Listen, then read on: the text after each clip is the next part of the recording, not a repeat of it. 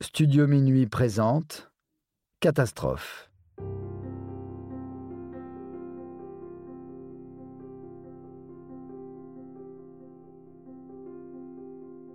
L'incendie du bazar de la Charité.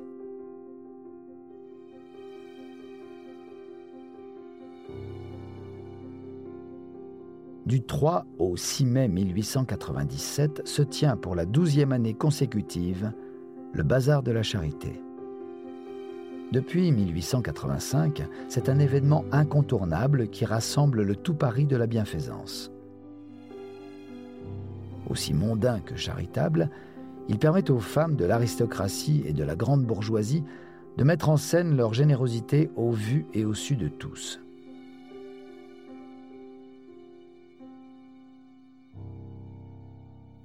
On croise dans les travées du bazar une duchesse d'Alençon, une princesse Cochoubet, des marquises de l'Aigle, de Lubersac, de Boutillier, de Champagne, des comtesses Giquel d'Étouches, d'Aussonville, de Rochefort, des baronnes de Saint-Didier, de Grancey, de La Doucette et beaucoup, beaucoup d'autres encore. C'est peu de dire qu'on se bouscule dans les allées du bazar de la charité, le lieu à la mode du moment.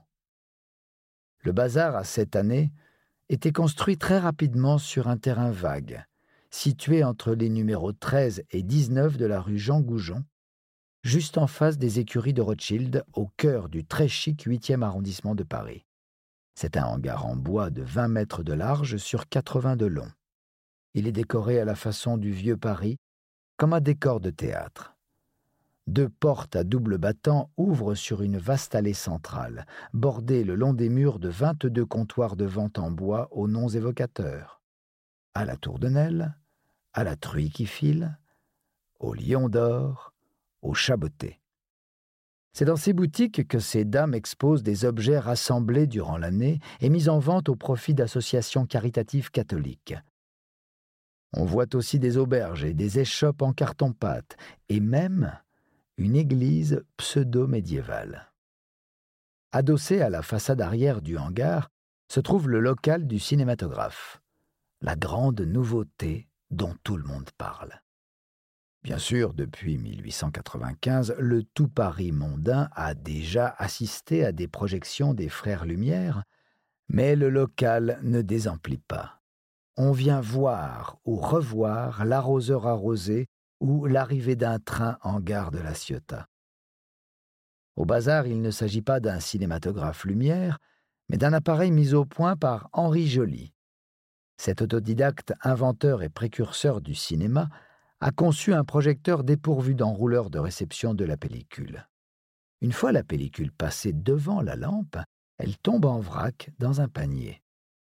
Cette pellicule nitrate porte aussi le nom éloquent de film flamme. Ces composants chimiques sont hautement inflammables, c'est pourquoi il convient de ne jamais les manipuler à proximité d'une flamme ou d'une source de chaleur. Or, la lampe du projecteur peut enflammer le film en dégageant un gaz extrêmement toxique. Le bazar n'est pas relié au réseau électrique et il n'y a pas de générateur. Pour activer la puissante lampe qui permet de projeter le film, on a donc installé un système de lampes Molteni avec un chalumeau Securitas. Ces lampes fonctionnent avec un mélange d'oxygène et d'éther, lui aussi hautement inflammable. Dans ce hangar en bois décoré de tentures et de toiles bitumées, on trouve donc une très grande quantité de produits inflammables dans un cabinet de projection dépourvu d'aération.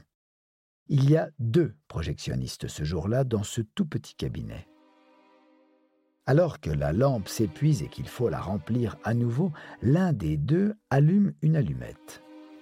Le jet d'éther qui sort de la lampe s'enflamme. La flamme monte jusqu'au vélum goudronné qui sert de toit au bâtiment et s'embrase. Puis c'est le tour des tentures, du décor et du bâtiment lui-même. 1200 personnes se trouvent alors dans le bazar. Toutes sont prises de panique, se bousculant, s'écrasant, tombant en tas les unes sur les autres, formant ainsi d'infranchissables barricades de corps humains amoncelés. Où sont les sorties? Les gens tombent et se font piétiner. Les robes et les cheveux des femmes s'enflamment, les transformant en torches humaines.